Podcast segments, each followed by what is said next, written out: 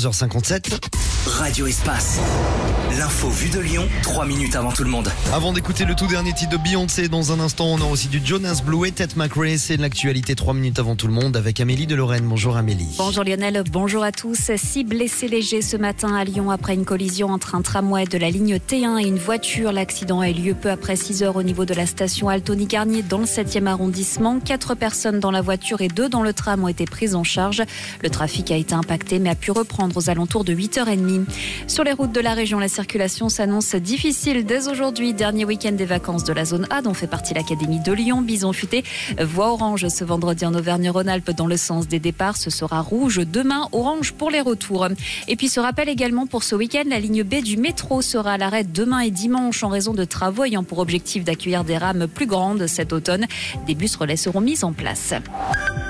Manifestation surprise des agriculteurs ce matin à Paris à l'appel de la coordination rurale. Plusieurs tracteurs ont bloqué la place de l'Étoile.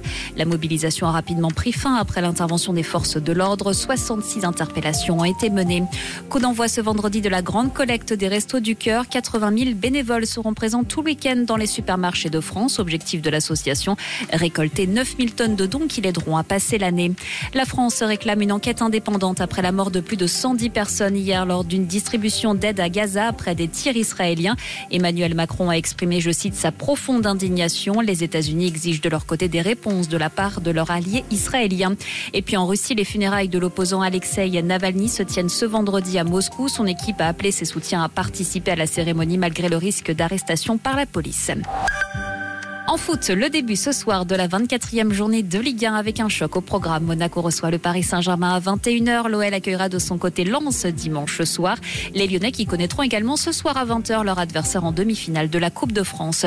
Et puis en basket, retour de l'Euroleague ce soir pour l'Asvel. Les Villeurbanais affrontent l'Olympia Milan à la LDLC Arena pour le compte de la 27e journée de la compétition européenne. Coup d'envoi